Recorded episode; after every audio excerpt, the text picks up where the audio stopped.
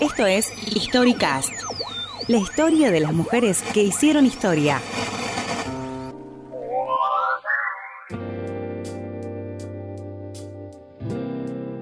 Isabel acariciándose los pechos. Isabel bajándose el escote. Isabel deslizándose por el lago. Isabel tirada en el pasto. Isabel en la ducha. Isabel violada por una docena de hombres. Isabel golpeada por su marido. Isabel Sarli entregada a la mirada del director de cine Armando Bo, para quien protagonizó 28 películas en las que aparece maravillosa y completamente desnuda. Ahora en Históricas. Hilda Isabel, alias La Coca.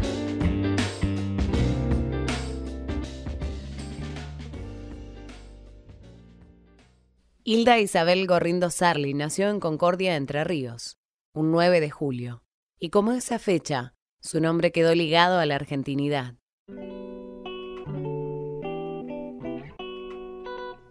Popularmente conocida como La Coca, tenía poco más de 20 años cuando le llegó la propuesta de protagonizar su primera película. Venía de un hogar pobre, donde las necesidades y deseos insatisfechos de sus primeros años eran constantes. Luego comenzó con campañas publicitarias en medios gráficos. Su figura llamativa y su belleza servían para vender electrodomésticos, productos para la mujer y ropa. Isabel rompió con los cánones de una época donde el cine era acartonado, con mujeres rubias, platinadas y teléfonos blancos. Sarli fue la primera mujer en mostrarse de frente y sin ropas en la pantalla argentina. Sin embargo, lo que se exhibió como una completa muestra de audacia, años más tarde, la protagonista contó en un programa que esa escena fue producto de un engaño. Bueno, pensaba que era un río encajonado, que la cámara estaba muy lejana, entonces no sabía de acercamiento, no sabía de nada. Y, fue un escándalo, salí, a raíz de ese estreno salí en la revista Time, en Life, por todos lados. Y María Elena, mamá, se enojó bastante, ¿no? Sí, mamá se enojó en la selva cuando le contaron que yo había hecho el desnudo allí. ¿Y qué pasó? ¿Se la quiso llevar? ¿No me llevo a la nena, no? Sí, ¿Cómo sí. fue eso? Bueno, dijo, y Armando le dijo, su hija firmó un contrato, no se puede ir. ¿Cómo él, se habrá él llevado? me llevó a ver una película de Berman, donde había un desnudo. Y dijo que quería hacer un cine distinto. Yo le dije, ¿un desnudo? No. Y él dice, una malla color carne. Pero la malla color carne en la selva nunca apareció. Esto es Historicast, la historia de las mujeres que hicieron historia. Hilda Isabel, alias La Coca.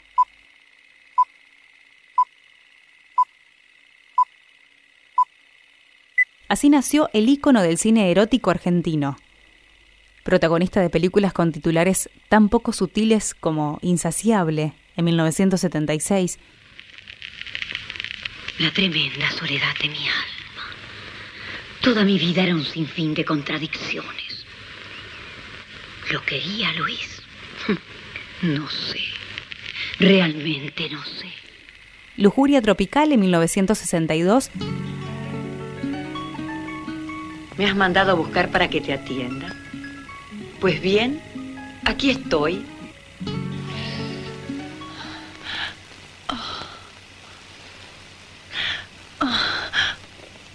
Fuego, 1969,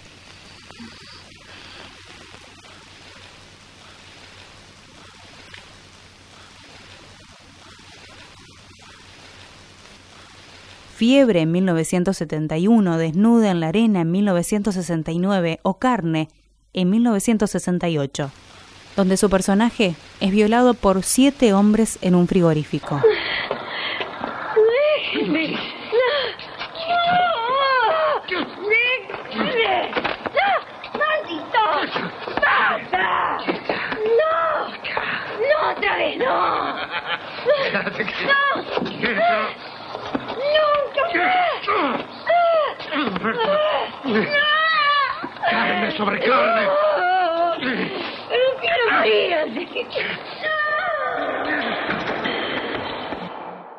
Déjeme. ¿No ve que no puedo más? Le dice el último en la lista. con su voz suave de siempre. Y no solo en Argentina. En los años 70 las películas eran un éxito en Estados Unidos, Europa y hasta en China y Japón. Sarli fue portada de las revistas Time y Life y llegó a firmar contrato con Columbia Pictures. Su película Fuego recaudó en su estreno en Estados Unidos casi un millón de dólares. Durante la última dictadura militar, el arte en general y en el cine en particular fue un campo de batalla, donde prácticamente todas las películas de la dupla Sarli Bo sufrieron algún tipo de prohibición por atentar contra la moral y las buenas costumbres. Las escenas subidas de tono y con desnudos era lo primero que pasaba por las tijeras, o los perseguía el ente de calificación cinematográfica, o les iniciaban juicios penales. Para eludir a los censores debían cambiar los títulos y modificar las tomas. Vengo a reclamar mis derechos como argentina. ¿En qué consiste esa reclamación? Reclamación de que se puedan dar mis películas, como se dan todas las extranjeras. ¿Cuáles son esas películas, Isabel? Y Fuego, Embrujada, Éxtasis Tropical y Fiebre. Ahora vengo a pedir certificado de dos películas, de Embrujada y de Fuego, que pidieron que le cambien el título a Hembra. El señor Ramiro de la Fuente lo pidió. Muchas escenas se filmaron dos veces, cuenta Isabel. En Fiebre, para la versión exterior, era una yegua que comía alfalfa, y para la versión nacional, yo era una señora desesperada entre tules. Con el paso del tiempo, la figura de la Coca Sarli puede ser analizada desde una visión de una sociedad patriarcal a consecuencia de las situaciones que vivía en cada ficción, de acuerdo a los guiones del mismo Bu. Resultaban knife o sketch. Observada 30 años después, Isabel ha sido retratada como un objeto de goce ideada por su realizador, Sarli se encargó de derribar la ilusión de lo que sucede en la pantalla. Jamás fue filmado, ni escrito, ni dirigido. La ilusión de lo que sucede es real. El éxito de la Coca Sarli en Argentina fue tan grande como devastadoras las críticas de los expertos, que consideraban su cine vulgar y demasiado osado, cuando no era técnicamente defectuoso. Pero por eso, porque pero, en sus imágenes también, en las películas muchas veces. No, siempre hice de prostituta, de mujer perseguida por los hombres.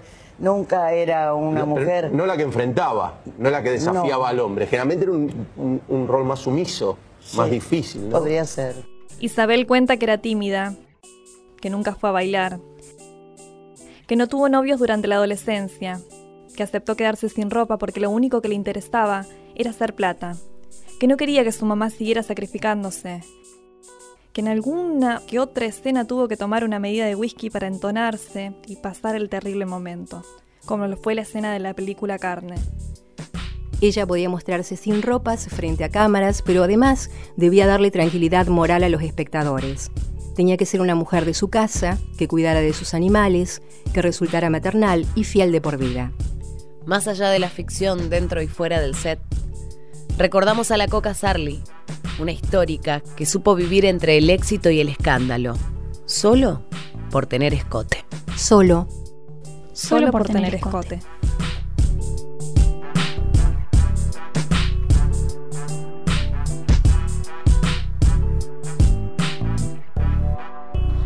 Canalla. ¿Qué pretende usted de mí?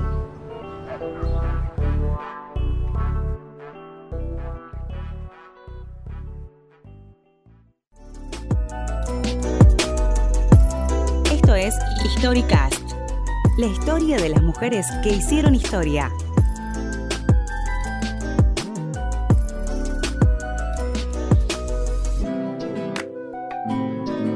Para escuchar, mirar y leer más del contenido de Periódicas, ingresa a www.periódicas.com.ar.